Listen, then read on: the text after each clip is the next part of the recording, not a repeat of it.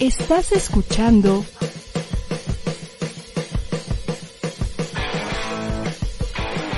ADR Networks. Seguimos activando tus sentidos.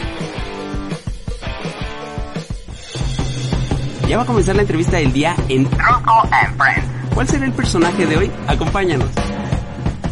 El cine es una ventana a otras realidades y a veces a la propia. Con sus producciones, mis invitadas de hoy nos han llevado a realidades de las cuales no siempre se quiere hablar, pero definitivamente están ahí. Hoy vienen a hablarnos de su más reciente estreno, una película que ha dado mucho de qué hablar, sin señas particulares. Es un gusto para mí tener hoy aquí en Drusco and Friends a Fernanda Valadez y Astrid Rondero. Bienvenidas. Hola, Rusco, ¿cómo estás? Muchas gracias. Bien, muy contento de poder platicar con ustedes porque definitivamente su película es de esas que te acompañan un buen tiempo. Uno, uno se sienta, la ve por poco más de 90 minutos, pero es una historia e imágenes que te llevas contigo por un largo rato. Si como espectador te sucede eso, ¿cómo es para ustedes como realizadoras, como directora y como guionista? ¿Qué tanto llevan las historias después de, después de, de realizarla? Es una pregunta difícil. Creo que justo son tantos años de hacer una película que, que más bien eh, las llevamos mientras las escribimos, mientras la desarrollamos, la producimos y, y, todo el, el, tiempo posterior a que ya uno la termina, pues comienza la película su, su vida propia. Eh, pues es, yo, yo creo que lo que nos preguntamos nosotras como realizadoras es que cada vez que tomamos un proyecto tiene que apasionarnos, tiene que ser muy fuerte para nosotras, para que podamos mantener esa pasión a lo largo de, de tantos años y esta película, eh, pues co como muchas películas y casi como cualquier película, pues lleva un, un, buen tiempo producirse y llegar ahorita a compartirla, ¿no? Astrid.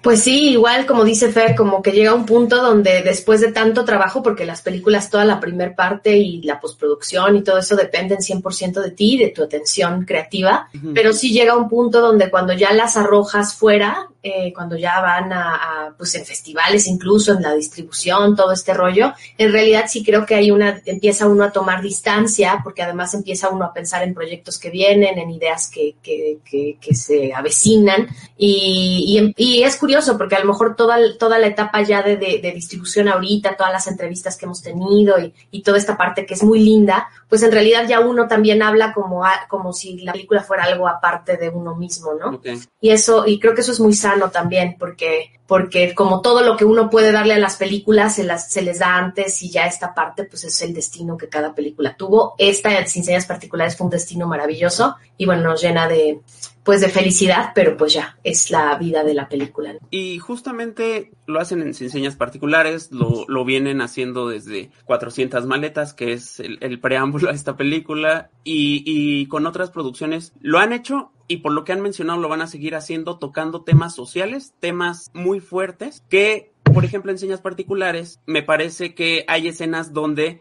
es la trivialización o la normalización de, de la tragedia que a todos nos ha pasado, ¿no? A lo mejor estamos en el peor momento de nuestras vidas y hay gente involucrada, por decir algo, en un hospital, ¿no? Uno está a lo mejor muriéndose, pero para los doctores es un día más. Y, y en esta película pasa mucho así, que para muchos personajes es un día más en la normalización de la tragedia y la sistem, sistem, sistematización de la misma. A lo que quiero llegar es, ustedes que tocan tanto este tipo de historias, ¿cómo llegar como realizador a precisamente no trivializarlo? aunque aún todos los días están contando estas historias, ¿cómo tener todavía la sensibilidad de, de actos y de hechos tan, tan fuertes? Pues que, creo que un poco los, los temas eh, o, o, las historias más que los temas nos llegan no porque los elijamos, sino porque hay algo que, que nos llama, que nos interesa, que nos emociona, que nos preocupa y, y yo creo que funciona así con todas las películas. Ayer Astrid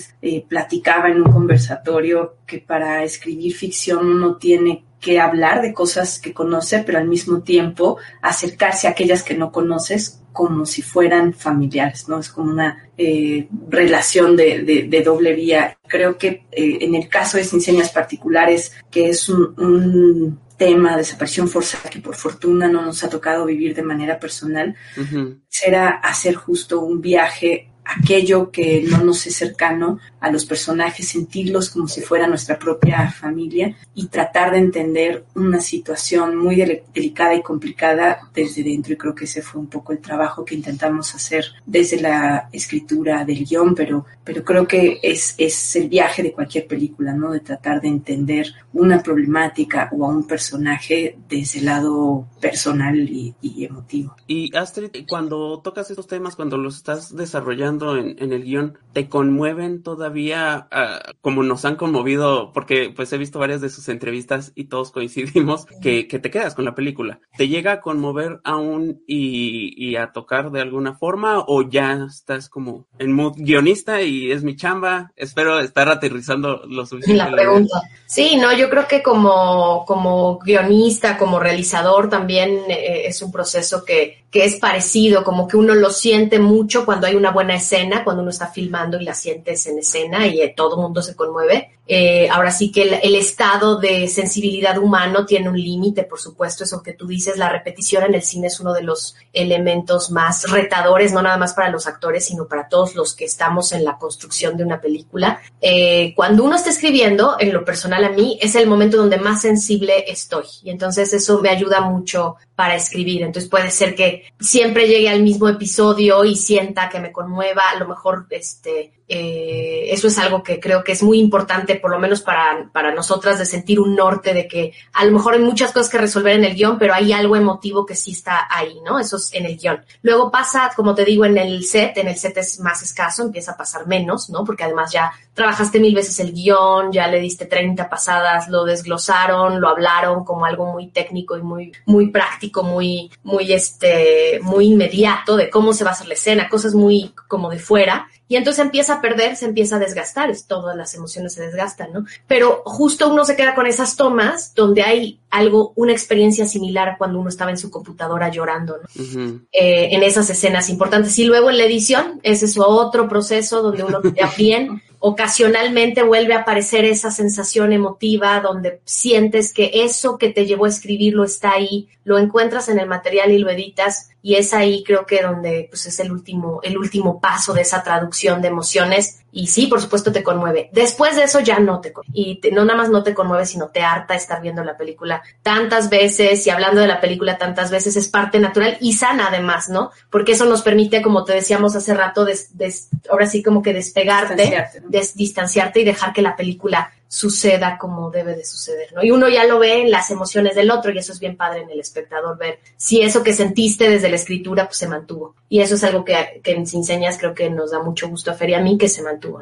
Y en términos de producción han mencionado y destacado que el equipo que realizó Sin Señas Particulares en su mayoría eran mujeres, algo que se ve eh, poco en, en el medio. ¿Creen ustedes que más allá de, de, destacarlo, creen ustedes que aporta una especie de, de, narrativa diferente, alguna sensibilidad o algo distinto? ¿O simplemente es, es un tema casi de curiosidad que, que no eran mujeres? Mira, es, es, es curioso porque creo que cuando estábamos escribiendo no nos planteábamos, esta es una película que tenga una mirada femenina, esta es una película, simplemente estábamos escribiendo una historia que, que, que nos conmovía mucho porque, por la que nos sentíamos interesadas y que queríamos tratar de eh, plasmar de la mejor manera en el guion y, y posteriormente en, la, en el rodaje, porque en la manera en que trabajamos Astrid y yo, pues estamos eh, discutiendo y compartiendo todos los procesos. O sea, Astrid no, no estuvo solamente en, eh, como guionista. Y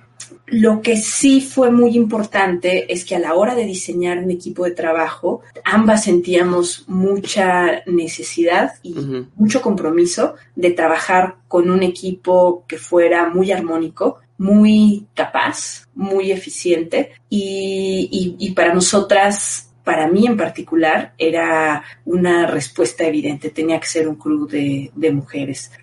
Creo que muchas compañeras cineastas cuando pasan filtros, eso lo, lo conversamos constantemente, eh, pasan tantos filtros en la selección desde las escuelas de cine, al incorporarse al medio laboral, que entonces aquellas que finalmente se profesionalizan en el cine en realidad son profesionistas con muchísimo talento, con muchísimas capacidades, sobrecapacidades incluso. Entonces, al elegir trabajar con un equipo de mujeres, pues elegimos eso, un equipo muy armónico, muy eficiente, muy talentoso y, y creamos una dinámica de, de trabajo que creo que fue no horizontal, no diría porque el cine es, es vertical, pero sí muy abierta, donde estaban las cosas dispuestas para discutirlas, para recibir propuestas y eso fue creo que muy, muy bueno para la película. Fernanda, Astrid, ¿para ustedes una historia se termina o se abandona? Y esta, esta idea vino a mi mente al saber que Sin Señas Particulares originalmente era un corto y que además no cualquier corto, porque también fue un corto con el que reciben reconocimiento de la crítica, del público. Uno pensaría que ya, ahí, ahí desde afuera diría, ah, ya, lo consiguieron. Sin embargo, retoman la historia y no solamente la retoman, sino que hacen esta película que nuevamente consigue el reconocimiento del público y de y, de la crítica. Una historia en ese sentido se, se, deja o se finaliza. Esta historia particularmente ya sienten que la terminaron de contar. ¿Cómo es ese sentimiento para ustedes como creadoras? ¿Quieres hablar de la primera parte? ¿De la primera parte? De, del corto a la película. Sí, bueno, lo del, lo del corto creo que justo la sensación fue de, de que no estaba conclusa la, no la idea, porque la, como dices tú, se abandona. Creo que la respuesta se abandona, porque sí. todas las historias que uno con las que uno trabaja, pues están basados en la vida y pues nuestras vidas son muy amplias, son prolongadas, este, hay muchísimas vicisitudes distintas dentro de una misma, de una misma experiencia humana. Entonces, efectivamente, uno hace una película y dice ahí terminó, ahí abandono esta historia y voy a otra historia, ¿no? Y en el caso de 400 maletas, Fer tenía la, la, el gusanito todavía de, de retomarla. Para ella eh, era como importante porque sentía que el cortometraje no había, en el cortometraje ya no había podido eh, decir las cosas que le parecían más importantes y que las había dicho de mala forma, en pocas palabras, ¿no? Había algo con la forma de 400 maletas que a Fer nunca la dejó, este, satisfecha. Yo creo uh -huh. que sí. Más allá del reconocimiento y eso, creo que si ella hubiera sentido satisfacción ya como realizadora de que el tema lo abordó como quiso y, y la forma, la manera de filmar eh, era lo que ella deseaba, pues a lo mejor ya no hubiera sucedido esta, esta otra búsqueda, ¿no? De volver a hacer la, la, la película. Y creo que ahí fue algo, yo soy productora de, de ambas, ¿no? De, de 400 y de, y de, y ¿no? Y de Sin Señas Particulares. Y, y creo que ahí la parte complicada fue convencerme a mí, ¿no? De que era buena idea volverlo a tomar. ¿Por qué motivo? Porque yo, ahora sí que yo me siento como muy, en ese aspecto, como muy cineasta de que no, no, no, no se parece al teatro, ¿no? Es como que uno vaya, ensaye y vuelva a, ensay y vuelva a hacer la obra 30 mil veces, ¿no? El cine es, es, una experiencia, también así como la historia que contamos, es una experiencia humana, es una aventura. Tú, Drusco, te avientas a hacer una aventura y esa aventura termina y, y como que volver a retomar una aventura pasada es como perseguir un fantasma, ¿no? Que ya fue, ¿no? Pero creo que lo que me convenció Fer y que eso totalmente la, la, comprendo y le aplaudo porque esa es, ese es parte del, de la semilla y la fuerza de Sinceras particulares, era que ella sentía que no había hablado de la dimensión de la tragedia humana que pasa en México. Y creo que con, ese, con esa lógica fue que acordamos ella y yo reescribir para que entonces no nos sintiéramos como que estábamos recreando lo que habíamos hecho seis, siete años antes, sino que estábamos avanzando y ahondando en una historia que desgraciadamente pues no ha dejado sino de, de, hacerse todavía más, más violenta, ¿no? Que es, no es, es México, ¿no? Es la realidad de México. Y creo que más o menos de ahí, de ahí viene. Sí, creo que ya sentimos ambas que esta, esta historia y, eh, queda, queda saldada, ¿no? En la realidad, por supuesto, uh -huh. sentimos ambas un compromiso de, de, involucrarnos desde nuestra perspectiva como cineastas en, en, en, esto que sigue pasando. Pero en términos creativos, creo que, pues, sin señas particulares termina, aunque estos intereses se manifiesten en, en en otras películas que vengan después, ¿no? Sí, y ya nada más para, para concluir, quisiera preguntarte como directora, ¿qué papel juega este seguimiento que se hacen a las espaldas de los personajes? Inclusive se menciona en la cinta, y cuando caí en cuenta de eso fue para mí abrumador, porque sí, desde, desde atrás todos nos parecemos, desde atrás nadie tiene señas particulares y pudiéramos ser cualquiera. ¿Qué, qué papel juega básicamente estas, estas... Pues es eso, Drusco, que creo que... Eh eh, para nosotras era importante expresar que toda esta realidad tan violenta, las desapariciones, el reclutamiento forzado, se convierten o las traducimos en estadísticas y en números que le quitan los rostros humanos a, a, a esa tragedia. Y, y, esa es un poco una sensación que subyace en la película, que eh, por supuesto que son rostros humanos, son historias específicas y nosotros requeríamos la perspectiva de la mamá de un joven que desaparece para a una historia particular que es esta familia, esta madre y este hijo que, que viven esta, esta No queda más que agradecerles, agradecerles por traernos estas historias que, insisto, como lo dije en el inicio, no siempre se quieren, se quieren contar, pero ustedes hacen todo lo posible para, para contarlas y de una forma magistral como lo hicieron en Sin Señas Particulares. Muchas felicidades, mucha suerte en, en todo lo que viene, premiaciones y, y, que la gente vaya a ver Sin Señas Particulares. Gracias, Drosco. Gracias, bye.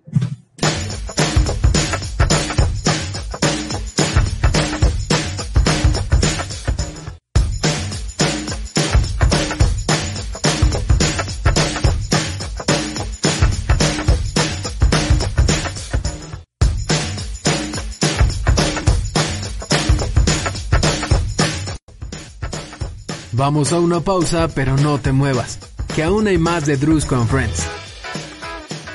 De la muerte a la vida es un programa espiritual de fe y creencia. Cuando nos habla del fruto del espíritu, cuando tú vives en el espíritu de Dios, cuando tú vives metido con Dios. Conducido por César Alcántara y Ramón Martínez. Dice la palabra de Dios acerca del noviazgo. Transmitido todos los jueves a las 5 de la tarde. El amor, sentimiento o decisión, ¿no? Basado en temas y problemas actuales en la sociedad. ¿A dónde va la gente cuando muere?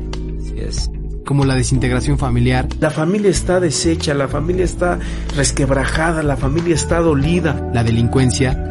Que aquel que ama al mundo y se hace amigo con el mundo, se constituye en enemigo de Dios. Así es. La reincidencia. Dios nos enseña, ¿no? De que nadie puede jugar con fuego y no quemarse. Así es. Y se podrá el joven pisar fuego y no quemarse. Y lo más importante, la labor para la reinserción social. ¿Cómo le diré? Es exponer a la gente a la palabra de Dios, que es la que tiene poder. Invitado más especial es Jesucristo. Así es. Por ADR Networks, activando tus sentidos. Sigamos escuchando más de Drusco and Friends. Originario del puerto de Acapulco, mi invitado desarrolló su amor por el cine en gran medida gracias a su papá, y fue el Festival de Cine francés el que lo convenció de dedicarse al quehacer cinematográfico. Después de una vasta experiencia en la producción de películas y series, llega su ópera prima, Emma, una película sobre fe, fútbol y familia. Para hablarnos más al respecto, tenemos hoy en Drusco and Friends a Julio Barcenas. ¡Eh! Muchas gracias, muchas gracias, de verdad. No, gracias, gracias a ti por darte el tiempo de, de, hablar de esta película, una película, como bien lo dije, que habla sobre familia, fe y fútbol. Tres cosas, Julio, que consideras van, van de la mano. Pues sí, yo creo que van de la mano, ¿no? Yo creo que a nivel de la idiosincrasia mexicana son tres elementos que salpimentan nuestra existencia todo el tiempo. Y curiosamente, yo pensaba que eras de Morelia, porque la historia se desarrollaba ahí y hay una especie de, de mirada cariñosa hacia, hacia tan bonita ciudad, pero, pero eres de Acapulco. ¿Es entonces que estas constantes se encuentran en Acapulco, en Morelia, en la Ciudad de México? Pues ahora sí que es un parte de la vida, de la vida de provincia, ¿sabes? Yo creo que lo que sí aborda la película en ese sentido es un poco rescatar o reflejar, ¿no? Lo que es la vida en provincia, porque es bien diferente que la ciudad, ¿no? Yo que soy de Acapulco, como bien dices, llego a la ciudad y wow, es muy fuerte, ¿no? Es muy grande, diríamos, es, es, es agreste, ¿no? Y, y, no cualquiera, ¿eh? No cualquiera se lo rifa acá y este, pero el estilo de vida de provincia, la verdad es que es tan rico, ¿no? En donde se disfruta de la vida, de los momentos, sin tanta vertiginosidad, ¿no? La verdad es que era un poquito de lo que queríamos llevar a la pantalla, ¿no? Justo en, en la cinta, Emma, la, la, protagonista, es una niña que después de un balonazo decide que, que Dios le hace un llamado para ser santa. Y a partir de ahí reza constantemente. En este salto de fe que es hacer una película y específicamente Emma, ¿Cuántas veces rezaste y por qué rezaste, Julio? no, pues sí, la verdad es que es un acto de fe hacer una película, ¿eh? Y, y, la verdad es que rezamos varias veces porque la película, desde que llega a mis manos, cuando llega a mis manos el guion que es de Adriana es un guion bien bonito y que me enamora, me atrapa y a partir de ahí pasaron cuatro o cinco años para poder financiarla, ¿no? Porque finalmente pasamos por diferentes partes, ¿no? Inclusive estuvo participando como proyecto ópera prima del CCC. Eh, sin embargo, yo creo que todo pasa en su momento y de la manera que los astros determinan cuando salí, ¿no? Y la película, aunque tomó un tiempo, creo que justo consiguió su financiamiento en el momento preciso que yo me encontraba en un momento de vida como diferente a cuando recibí el guion por primera vez y, y eso me hizo como llevarlo desde otra perspectiva. Soy papá de dos niñas ahora y la verdad es que la paternidad también te abre un chip que tienes ahí, te lo, te lo activa y, y bueno, te da otra manera de percibir la vida y, y es por eso que, que, nos animamos a tomar la película desde esa perspectiva. ¿Y cuál, cuál ha sido el recibimiento? Porque seguramente rezaste desde que estaban pues pidiendo la lana para hacerla, rezaste cuando la estaban haciendo y ahora con este estreno en un año o ya casi dos años tan atípicos, ¿cuál ha sido el recibimiento? Es más, llega a salas nuevamente. Háblame un poquito de, de eso. Sí, sí, sí, mira, y te cuento acerca de haber rezado por ella, rezamos también por haber tenido un equipo, ¿no? Sí. En eso, eso es una, una, anécdota bien padre, porque la, la historia se escribió originalmente para... Y mira, terminamos con el Morelia, que la verdad... sí. No, el Club Morelia que nos haya dado la oportunidad de haber filmado en sus instalaciones y todo. Y sobre todo, ¿sabes qué fue lo más bonito? conocer a la porra de la, de la gente de Morelia. O sea, la verdad, la gente que ves ahí rodeándolos son la porra real, ¿no? Son los aficionados con sus playeras reales que se ponen cada fin de semana. Quería ver a su equipo, no es, no es algo que vestuario les dio, ¿sabes? Entonces, la verdad, okay. imprime la película muchas cosas. Y la otra hora, justamente cuando íbamos a salir al si cae la pandemia, rezábamos porque algo bueno pasara. Y muchas cosas buenas pasaron, la verdad. Este, entre ellos, eh, eh, bueno, la oportunidad de, de, llegar a salas de cine, esa es una, y volver a llegar a salas de cine. Ahora, a partir del 3 de septiembre, estaremos en varias sedes de la Ciudad de México y en varias, varios estados de la República también. Eh, la verdad es que son cosas bien padres, bien bonitas. Yo creo que no todo el mundo tiene la oportunidad de que se estrene tu película dos veces el mismo año. Sí. Sé que es una situación pues especial, ¿no? Tiene que ver por la pandemia, situaciones del mercado, etcétera, etcétera. Pero bueno, nos da mucho gusto porque pues, es una situación extraordinaria y bueno, pues hay que aprovechar esta oportunidad para poder ir a verla ya que regresa a salas y también la tenemos por plataforma ya que justo en esta época de la pandemia que decíamos que pase algo por favor pues de la nada apareció Sony Pictures le puso un ojo a la película y la verdad que justo nos tomó para para llevarla a, a, las plataformas. Actualmente la puedes ver por clic. Y, y aparte de eso, la estrenó en Sudamérica, en Colombia y en Argentina. Entonces, a principio de año, jamás pensamos llegar a salas por allá. Y mira, pues pasaron muchas cosas buenas, como verás. Qué gusto que salga algo, algo bueno o una anécdota de todo esto, que es que puedas decir que tu película se estrenó dos veces y dos veces llegó, llegó a salas. Qué divertido. Me parece una idea divertida. Así como divertido también fue para mí realizar la investigación de la entrevista de hoy, porque vi muchos cambios. Es notorio, ¿no? La protagonista ya se ve muy diferente. El Cruz Azul ahora es campeón. Eh, Morelia ya no está en Morelia. El equipo ya no está en Morelia. Mucho cambios, pero, pero contigo, ¿cuál fue el mayor cambio en todo este proceso? Ahora que ves la película o, o recuerdas, ¿cuál ha sido el mayor cambio? Mira, yo creo que en esta carrera de por carrera, yo digo de resistencia más que de velocidad, ¿no? Es, es algo que tienes que llevar poco a poco. La película uh -huh. cada proceso yo creo que el creativo te enseña algo. La película nos enseñó algo, yo creo que no nada más a mí, a todo el equipo. Y uso mucho esta frase porque yo digo que es como con Emma al final de la película, no logra ser santo, pero consigue algo mucho mejor. Y a veces no alcanzamos nosotros a ver justamente que hay cosas mejores alrededor de nosotros y, nos aferramos a algo que tontamente casi como capricho queremos, ¿no? Entonces dejamos de ver todo lo que existe alrededor y yo creo que esa es una de las lecciones más importantes que me da la el proyecto es que tal vez no voy a conseguir exactamente lo que estoy pensando, pero si estoy atento voy a conseguir algo mucho mejor. Entonces es una gran enseñanza que me deja el proceso, ¿no? Como tal, y te digo, no todo el mundo estrena su... Qué bonito, y, y sí, justo, justo es un poco el mensaje de que hay distintas formas de cumplir nuestros sueños, pero sobre todo de conectar para con los demás, así como esa conexión que tienes evidentemente con tus hijas y que inspiraron. ¿Crees tú que antes de, del nacimiento de ellas, esto hubiera sido tu ópera prima? Pues no lo sé, ¿eh? yo, yo pienso que yo me encontraba también eh, colaborando con, compañeros míos de la escuela de cine, en donde tenemos proyectos pues un poco diferentes, ¿sabes? Tenemos una casa productora que se llama Jolotes, en la cual hicimos varias películas. Esa, esa casa la, Así que la debutamos con la película de Mariano Varo, Las Buenas Hierbas, y a partir de ahí tuvimos la fortuna de hacer casi 20 proyectos dentro de ese sello. Pero son películas muy diferentes. Eh, eran películas más como de autor, de acción, de lenguaje. Eh, y inclusive la última, la película previa a Emma, que tuve la oportunidad de trabajar nuevamente con la maestra María, eh, fue Tesoros, que es una película de niños, bien. Entonces, esta película, inclusive ella misma la hace fuera del sello de Ajolote Cine.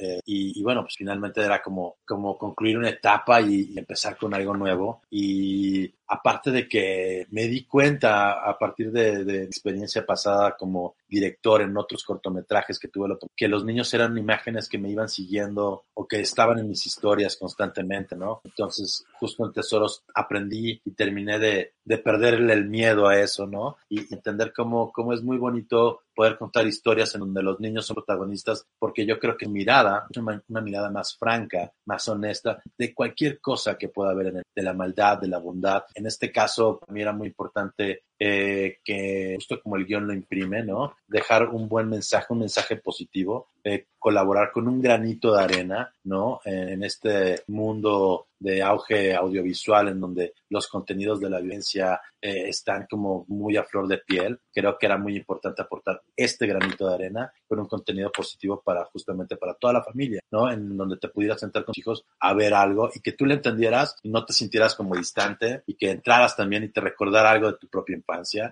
y en donde tu pequeñito también entienda algo que, que tal vez no es tan usual, pero, pero es este estilo de vida en provincia en donde te digo, te da, te da margen a, reconocer otros valores, como justamente uno de los valores importantes que tiene la película es el respeto, ¿no? Eh, justamente se plantea todo el tiempo como uno de los baluartes que creo que es, es, es justamente uno de los puntos de apoyo, una piedra angular de la película, en la cual todo el tiempo se está haciendo esta disyuntiva entre qué es lo que debemos hacer y cómo, cómo, cómo abordar las situaciones sin tener que pasarnos de la raya. Y justo así como con esta cinta aportas un granito de arena, has aportado un granito o un granote en diversas producciones. Tienes muchos años de experiencia en, asistiendo a la dirección. Hasta antes de hacer Emma, ¿Hubo algo que tú veías en la asistencia de producción que dijeras, ah, esto debería ser así, o, o, lo vieras distinto, y ya una vez que, que la realizas como, como director, esta película, dijiste, ah, con razón, o algo que no entendieras hasta, hasta hacer Emma? Pues sí, como bien dices, he tenido la fortuna de, de estar en varias producciones, he tenido la fortuna. En muchas.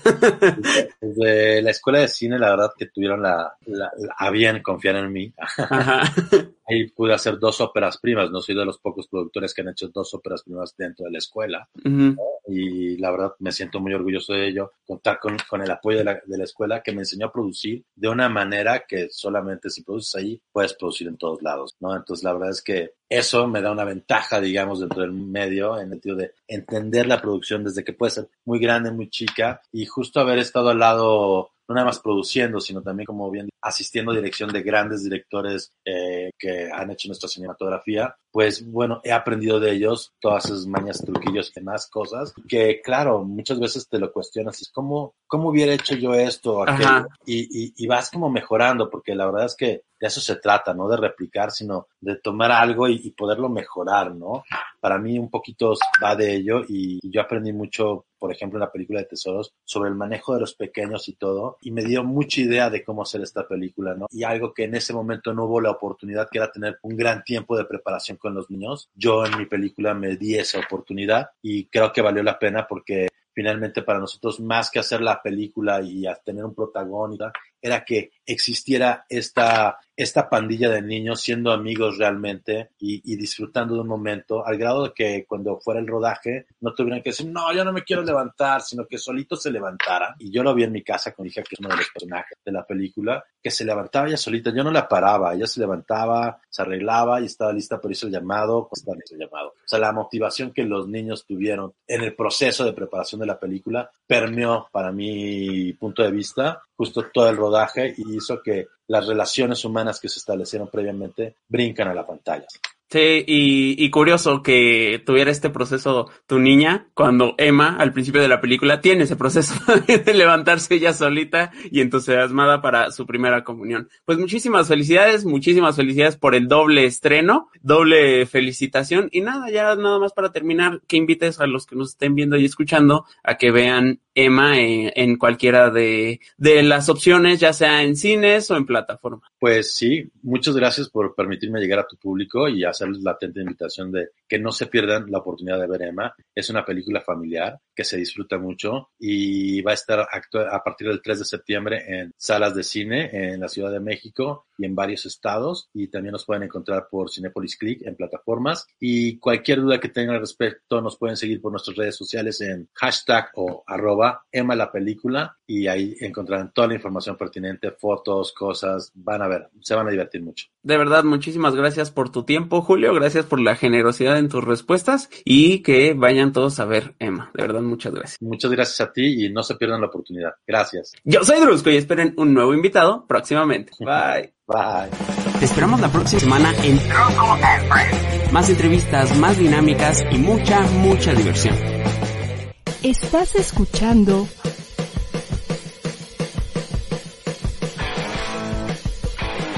ADR Networks. Seguimos activando tus sentidos.